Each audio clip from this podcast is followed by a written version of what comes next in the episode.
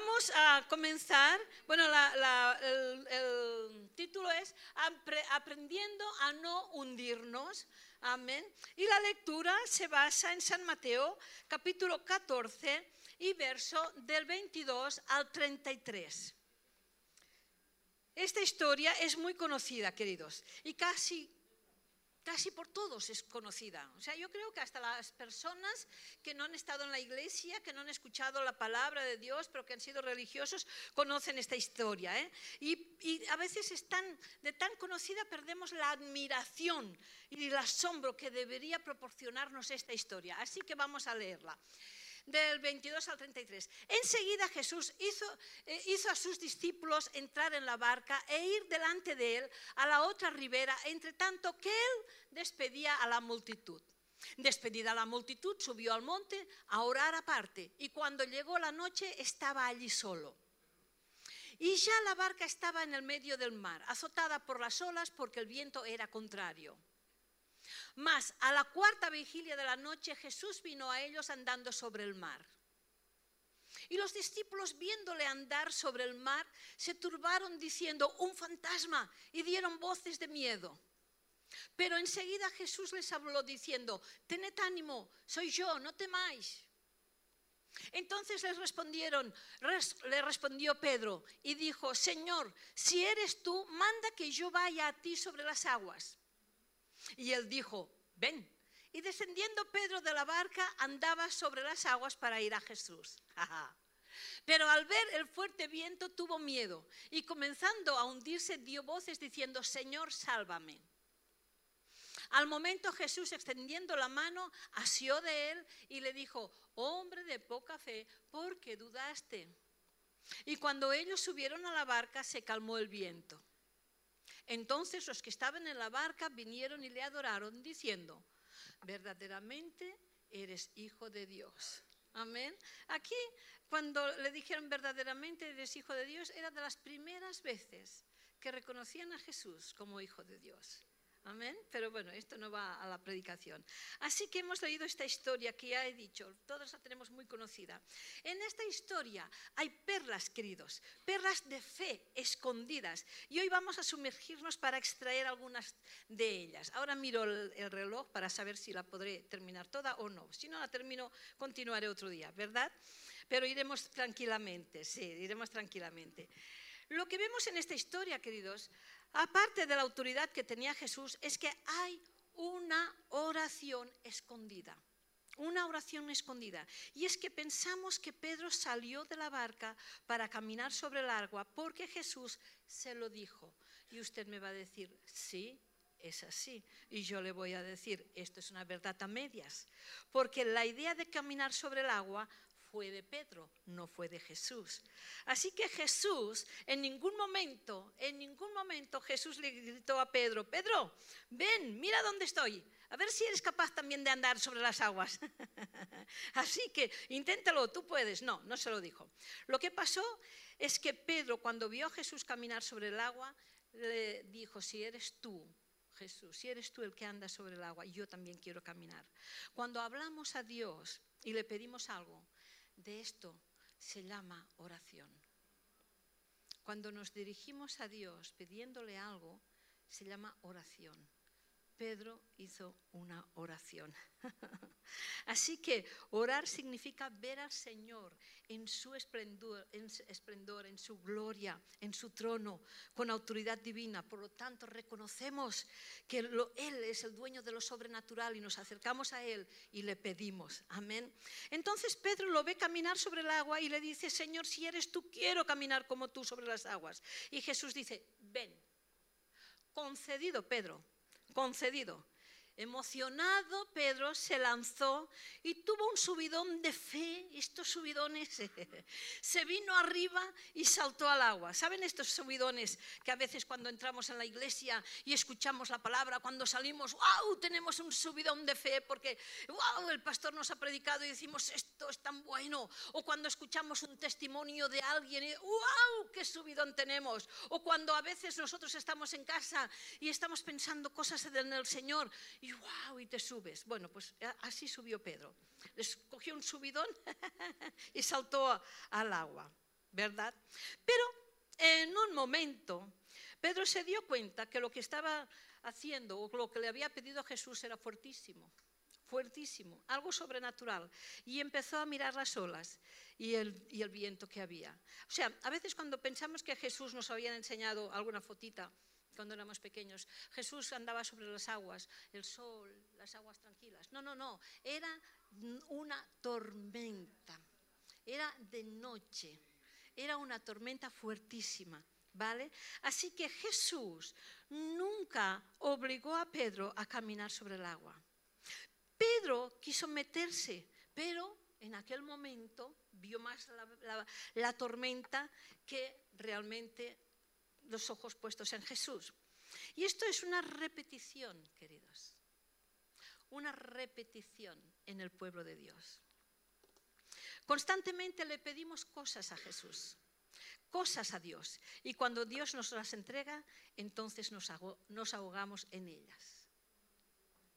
Podríamos decir que nos ahogamos en nuestras propias oraciones. Hola, pastora, continúo, sigo, sigo. Ay, Señor. Le pedimos trabajo al Señor. Y cuando Dios nos concede el trabajo, dejamos de ir a la iglesia. Y Dios nos está mirando desde el cielo o le pedimos otras cosas al Señor. Pedimos novio, novia, ahora que lo tenemos, ahora que lo hemos encontrado, nos vamos al cine porque tenemos que ir a la iglesia. Le pedimos bendiciones, cuando tenemos la bendición nos olvidamos de quién nos ha bendecido y nos vamos. Y Dios desde el cielo dice que mira a la iglesia y dice, ¿qué le está ocurriendo a este pueblo? ¿Qué le está ocurriendo a este pueblo? ¿Qué le está ocurriendo al pueblo de Israel camino a Canaá? Que tampoco no llegaban nunca. ¿Qué le está pasando a Pedro camino hacia mí? Que se ha hundido. ¿Qué le está pasando a esta gente que me piden cosas en oración y cuando se las concedo desaparecen de la iglesia? Así que, esta tarde voy a compartir con vosotros, queridos, cómo aprender a no hundirnos. Amén. Cómo aprender a no hundirnos. Porque Dios está atento a nuestras oraciones. Cómo aprender a no ahogarnos en nuestras propias oraciones. Aleluya. Ay, al Señor. ¿Cómo hacer que pase lo que pase, sigamos manteniéndonos en nuestras oraciones firmes en lo que hemos orado, en lo que creemos, con seguridad, confesando y creyendo lo que todavía quizás no hemos visto, pero que vamos a ver en el nombre de Jesús. ¿Cómo mantenernos firmes? Pedro se hundió en medio del camino. Y saben, les voy a decir algo. Me encanta que se hundiera, no, pero me encanta. Me encanta que la Biblia nos hable muchas veces de las debilidades de nuestros hermanos en la fe. ¿Por qué? Porque vamos aprendiendo y fortaleciéndonos nosotros en esas debilidades. Porque si no nos hablase la Biblia de las debilidades, pensaríamos que los hermanos, nuestros hermanos en la palabra, los antepasados, eran extraterrestres no eran como nosotros, no eran humanos. Y la verdad es que eran humanos como nosotros y tenían debilidades como nosotros. Y en la Biblia lo podemos ver y coger ejemplos. Ah, aleluya. Así que lo que pasó...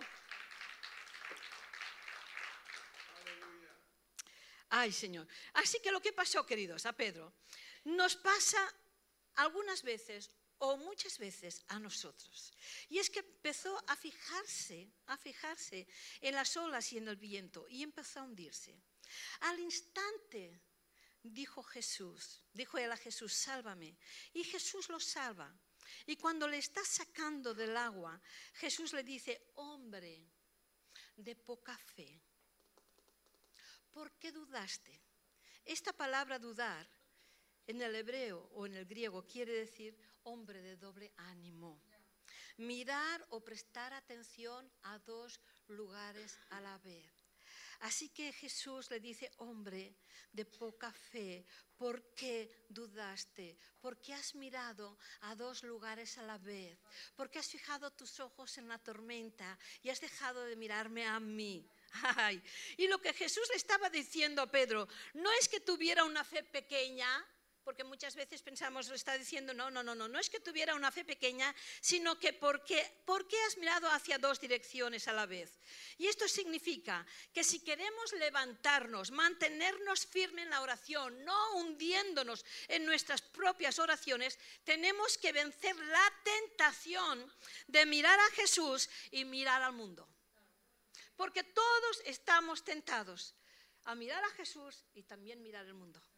¿Eh? ¿Se acuerdan ustedes?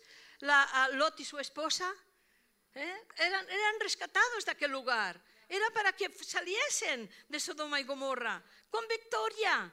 Solamente tenían que no mirar atrás. Ostras, se repite la historia.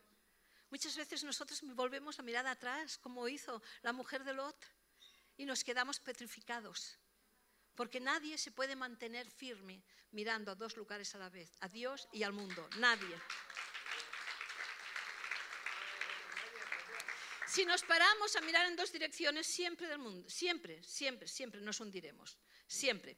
Jesús no le estaba diciendo a Pedro que, tu fe es tan pequeña que no sirve para nada. No, no le estaba diciendo esto. Lo que le dijo Jesús es porque has mirado a dos sitios, Pedro. ¿Por qué? Entonces vamos a ver esta noche por qué a veces miramos a dos direcciones. ¿Y cómo remediar? ¿Cómo podemos hacer para no mirar a dos direcciones? Porque todo, todos vamos a ser tentados y todos somos tentados a mirar hacia dos direcciones. Una cosa es la que oramos y la otra cosa donde fijamos nuestros ojos. A veces oramos cosas al Señor, repetimos cosas al Señor, en aquel momento nos estamos fijando en Él, pero cuando salimos de la iglesia ya todo es un despiste. Volvemos la mirada hacia atrás. Así que vamos a ver tres puntos, fáciles de comprender, queridos, y fáciles de recordar. Yo diría que estos tres puntos los podríamos catalogar como una demencia espiritual. ¿Por qué? Porque todo se va a tratar de que somos muy fáciles de olvidar. ¿eh? El primer punto que nos sucede es que, y nos hace mirar a dos direcciones, es que olvidamos, olvidamos queridos, demasiado rápido el estado en que estábamos cuando oramos por primera vez. Olvidamos demasiado rápido el estado en que estábamos cuando le dijimos sí a Jesús. Venimos a la iglesia, le decimos sí a Jesús. Hacemos una oración que entre en nuestro corazón y las cosas empiezan a cambiar. Y al tiempo, estas cosas que cambian para bien a nuestras vidas, estas cosas muchas veces nos están ahogando, porque olvidamos de dónde nos sacó Jesús. Así que si olvidas tu estado cuando hiciste la oración, vas a mirar siempre, cuando olvidamos nuestro estado, a dos direcciones. Hay un término que podemos llamar la memoria santa, o yo le llamo la memoria santa, que dice así, eh, y para mí es algo, es algo maravilloso esto de la memoria santa. Hay algo maravilloso que Dios, que Dios nos ha entregado. Y escuchen esto, porque para mí es eh, muy interesante. Dios nos ha dado la mente de Cristo. Pastora, es que si me hago mayor y tengo demencia o me viene Alzheimer o el, o el doctor me ha dicho esto, tenemos la mente de Cristo. Cuando tú, tú crees que tienes la mente de Cristo, no hay cabida para otra mente. No hay cabida para la demencia. No hay cabida para el Alzheimer, porque tenemos la mente de Cristo. La mente de Cristo es una mente sana, es una mente que nos ayuda a seguir adelante. Nos da la mente de Cristo, nos dice la palabra, que tenemos la mente de Cristo. O sea, que pasarán los años 70, 80, 90 y tenemos la mente de Cristo. Aleluya. Uh, para mí es importante, muy importante. ¿Vale? Y para usted también creo. Entonces, venga, va. Es decir, tenemos la memoria celestial para recordar de dónde Dios nos ha sacado y por qué nos ha sacado de este lugar. Y si tú te fijas en el Antiguo Testamento, que me encanta, no es más ni menos que un libro de memoria santa. ¿Por qué, pastora? Pues miren, Génesis nos habla y nos recuerda de que fuimos creados por Dios y las manos de nuestro Creador. Éxodo es un libro de memoria santa que nos habla cómo el Señor sacó a su pueblo Israel de la esclavitud de Egipto. eh, Levítico, Números y Deuteronomio nos enseña, nos recuerda a caminar en santidad, en buscar al Señor y caminar en santidad. Ay, Señor. Y Crónicas y Reyes nos recuerda la historia del gobierno del pueblo de Dios. O sea, el Antiguo Testamento es todo un libro de recordatorio, de memoria santa para cada uno de nosotros. Así que es muy bueno, muy bueno. ¿Saben? Cuando Jesús encontró a, cuando Jesús no, cuando a Jesús se le apareció el diablo, cuando él estaba en el desierto ayunando, dice que el diablo lo tentó. Y Jesús, ¿cómo lo venció? Diciendo, diablo, escrito está. Este libro es un libro que está escrito para nuestra victoria, para nuestra victoria. Cuando nosotros somos capaces de recordar lo que aquí está escrito, aleluya, cuando somos capaces, capaces de recordar por qué la palabra está escrita y viene la tentación de mirar a dos direcciones y viene la tentación de hundirnos y viene la tentación en el progreso o, que tenemos que hacer de abandonar, wow, escrito está, escrito está. Y cuando nosotros recordamos al diablo, escrito está, el diablo huye de nosotros. Amén. Así que todo el Antiguo Testamento es un libro de memoria santa. Y Satanás, porque existe, Satanás existe, pastora Satanás, ¿estás tan segura de que existe? Uy, sí estoy segura de que existe Satanás, de la misma manera que usted está seguro que hay el día y la noche, hay el sol y la luna. ¿Verdad que esto no hay duda? Si ahora viene alguien y dice, mira, que no hay luna, que no existe la noche, dirás, estás tarado. No, pero yo tengo la sensación, yo es que me siento que no, que no hay noche. Pues te vas a sentir tú, pero existe la noche, ¿verdad? Bueno, Satanás, Satanás siempre vendrá a traernos amnesia espiritual. Y va a querer hacerte olvidar de por qué dijimos sí a Jesús. ¿Por qué hicimos la oración de decirle a Jesús que entrase en nuestro corazón? Siempre va a hacernos olvidar, para que podamos mirar otras cosas y dejar de mirar a Jesús, porque ahora ya nos van mejor las cosas. Biblia, pastora, miremos un poquitín. Miremos en eh, el libro de Éxodo, Éxodo, capítulo 12, fíjense para que vean la importancia que es recordar lo que Dios ha hecho con nosotros y lo que Dios hizo en su pueblo y como Dios está aconsejando a su pueblo que lo hagan. Dice en Éxodo capítulo 12 dice, recordatorios, esto es, eh, lo he puesto yo, recordatorios de memoria santa. Cuando vuestros hijos, esto es Biblia, Biblia, cuando vuestros hijos os pregunten qué significa para vosotros esta fiesta, les responderéis, esta, este sacrificio es la Pascua del Señor que en Egipto pasó de largo por las casas de Israel e hirió de muerte a los egipcios, pero a nuestras familias les salvó la vida. Cuando vuestros hijos os pregunten por qué vamos a la iglesia, recuérdale de dónde te sacó el Señor, qué ha hecho el Señor contigo, qué ha hecho el Señor en tu familia, de lo que te ha librado el Señor. Hay más ejemplos. Éxodo capítulo 13 y verso 14. Dice, el día de mañana, cuando vuestros hijos os pregunten, ¿y esto qué significa? Les diréis, el Señor, desplegando su poder, nos sacó de Egipto, país donde fuimos esclavos. Otro ejemplo, Josué capítulo 4 y verso 7. Estas piedras seguirán como señal en el futuro cuando vuestros hijos os pregunten, ¿y por qué están estas piedras aquí? Les responderéis, las aguas del Jordán fueron divididas delante del arca del pacto de Jehová. Cuando ella pasó el Jordán, eh, cuando ella pasó el Jordán, las aguas del Jordán se dividieron y estas piedras servirán de monumento conmemorativo a los hijos de Israel para siempre. O sea, Dios nos está diciendo, haced memoria de donde yo os he sacado.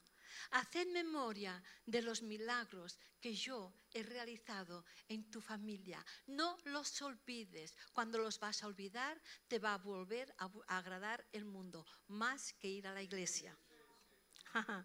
Cuando vengas, cuando te venga el momento de la debilidad, no te quedes dando vueltas, sino que con autoridad piensa de dónde te ha sacado el Señor y recuerda del diablo lo que Jesús recordó. escrito está.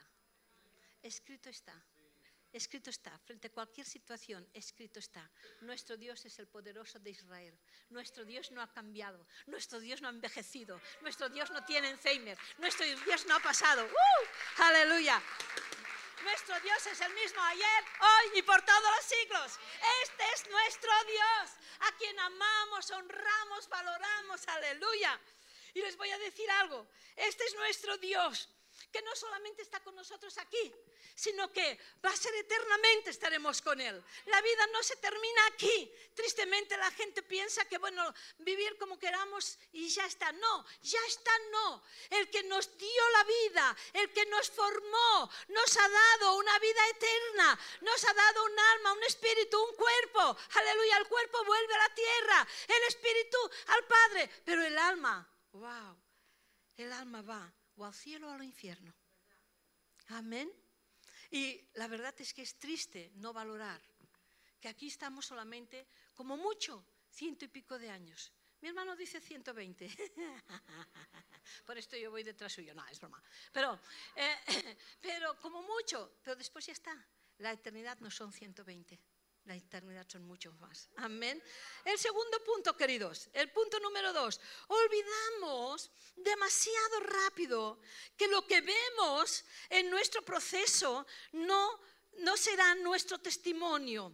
Será nuestro testimonio, perdonen, pero no será nuestro final. Lo que vemos en el proceso no va a ser el final, sino nuestro testimonio. Que los obstáculos que podamos encontrarnos en el proceso de llegar donde queremos llegar, donde los, los, obstáculos que podemos encontrar están ahí para ser nuestra bandera de fidelidad a Dios, para ser nuestra bandera de fidelidad, para levantarla, para glorificar a Dios. No va a ser nuestra tumba o nuestra lápida que va a terminar con nuestra vida.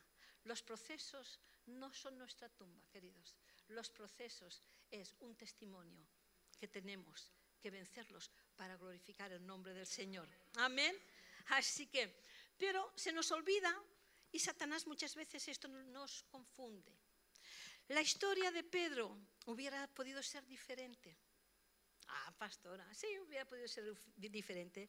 Hubiera podido terminar diferente. Porque cuando Jesús le dijo, ven, no era para avergonzarlo no era para decirle, jeje, jeje, ya sabía que no podrías. No, no era para esto. Lo que debería ser su testimonio, él pensó que era su final. Pedro pensó que era su final, lo que tenía que ser su testimonio. Y si tú te confundes y empiezas a pensar que lo que te está ocurriendo es más fuerte que aquel que te ha llamado, dejarás de mirar a Jesús y comenzarás a hundirte. Y este libro está lleno de ejemplos. Este libro está lleno de ejemplos. Miremos Noé, por ejemplo, el, ejemplo de Noé y el arca. El diluvio tenía que haber sido el final de la vida de Noé, pero fue su testimonio. Amén. El diluvio tenía que haber sido el final. ¡Wow! Pero fue su testimonio. Miremos a David y Goliat. Hubiera podido, David hubiera podido ser destrozado por Goliat. Goliat era mucho más fuerte que David, esto podía ser el, final, pero se convirtió en el testimonio, porque Dios le dio fuerza a David. Aleluya. Jesús en la cruz. Para algunos era como si fuera el final de la vida y de la esperanza, pero fue el más grande testimonio que se levantó para la vida y salvación de la humanidad. ¿Eh? Y también parecía que en la cruz se terminaba todo. Pablo y Silas en la cárcel, torturados, encadenados. Y en vez de terminar con ellos, se fortalecieron, su actitud los fortaleció y su testimonio nos recuerda que no hay cárcel capaz de detener al pueblo de Dios. Lo que también tenía que ser el final, aleluya, su actitud, el continuar adorando al Señor y alabando al Señor, fue su testimonio. Abraham y Sara tuvieron a su hijo Isaac, lo que tenía que haber tenía que haberse acabado con ellos por la esterilidad de Sara y la vejez de Abraham, se convirtió en la descendencia más numerosa que existe en la tierra. Y tú y yo, mediante Cristo Jesús, somos de la semilla descendiente de Abraham, porque no fue su final. fue su testimonio. Por la edad de Sara, su esterilidad, y la edad de Abraham tenía que ser el final. Hasta aquí llegaron Sara y Abraham. Miren, el testimonio. Aleluya. Donde no podía haber quedado embarazada, quedó embarazada. Aleluya. La promesa se cumplió y las promesas continúan cumpliéndose hoy. Las promesas que aquí están escritas continúan cumpliéndose hoy. Las promesas no son para el mundo que no cree, las promesas son para los que creemos. En un momento dado parece que todo vaya a terminarse, pero wow, todo cambia porque la promesa se cumple y lo que vino para mal, Dios lo cambia para bien.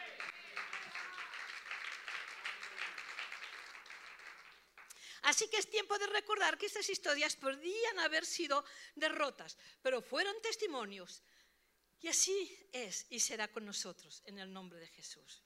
Y va, y el tercero, ya el tercero es más cortito. Nos confundimos, nos confundimos. Punto número tres, perdonen. Nos ahogamos y dejamos de mirar a Cristo porque olvidamos la meta y el motivo de las peticiones que le hacemos al Señor. Olvidamos la meta y el motivo. Y ahora lo explico mejor. Nos confundimos en lo que estamos haciendo y llega un momento que nos enfocamos en nuestras propias fuerzas, en nuestros propios esfuerzos y nos olvidamos que todo debe de girar alrededor de Jesús. Nos enfocamos en nosotros mismos. ¿Saben? Pedro se ahogó, se, se hundió simplemente porque miró y vio que por sus propias fuerzas, ¿qué estoy haciendo? Esto nos ocurre a veces a nosotros. Y para ser un poquitín más explícita, les voy a decir, a veces la respuesta de Dios en nuestras vidas es la excusa para no seguirlo. ¡Wow, pastora! ¡Qué fuerte! Sí. La respuesta de Dios en nuestras vidas es la excusa para no seguirlo. Dios te bendice y, pones, y ponemos excusas o pones excusas porque tienes mucho trabajo, porque tienes muchos gastos, porque tienes que estar con los tuyos y olvidas que el objetivo no es el trabajo, no es el dinero, no es tu familia, el objetivo es Jesús. Si yo continúo mirando a Jesús, mi familia irá mejor, mi economía irá mejor y no me hará falta el trabajo pero tengo que mirar a Jesús, porque a veces hacemos oraciones, Él nos las concede y es como aquel chiste que algunas veces he contado y que lo voy a contar ahora, esta noche aquí. Dice que se encuentra un hermano, un creyente, y tiene que ir a una reunión y va con el coche y mm, tiene que buscar aparcamiento rápido porque hace, hace tarde. Y yendo para, buscando el aparcamiento, le dice al Señor, ay, por favor, por favor, por favor, Señor, que encuentre un aparcamiento rápido porque estoy haciendo tarde. En aquel mismo momento ve el aparcamiento y le dice al Señor, gracias Señor, no hace falta, que ya lo he encontrado. A veces somos así. Le pedimos al Señor cosas y cuando nos las concede, nos pensamos, burro, se lo digo a mi yerno, y cuando nos las concede, no pasa nada. Ah, eh, que se está riendo. Cuando nos las concede, le decimos,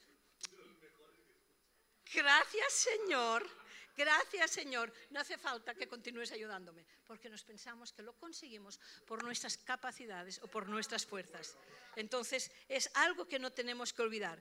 Dios te bendice y ponemos excusa. Cristo es nuestro objetivo. Si no perdemos de vista nuestros objetivos, podremos atravesar tormentas, queridos. Podremos entrar en problemas, atravesar tormentas difíciles, complejas, situaciones duras, pero Él nos sostendrá siempre y nunca nos hundiremos. Para finalizar, no olvidemos y tengamos presente siempre la memoria celestial. Lo que aquí está escrito es para que nosotros lo recordemos. Nuestro Dios no es un Dios que nos lo hemos inventado nosotros. Nuestro Dios es el Dios que ha creado el cielo y la tierra, lo que vemos y lo que no vemos. Nuestro Dios nos aconseja a través de su palabra, porque sabe que su palabra en nosotros nunca va a fallar. nuestros propios deseos, nuestras propias mm, decisiones nos van a llevar a fracasos, pero la palabra cumplida en nuestras vidas nunca jamás nos llevará a ningún fracaso. Amén. Así que no olvides que lo que estamos atravesando va puede ser nuestro testimonio, pero nunca jamás, si ponemos los ojos en Jesús, va a ser nuestro final. Amén. Así que en el nombre de Jesús nos ponemos en pie.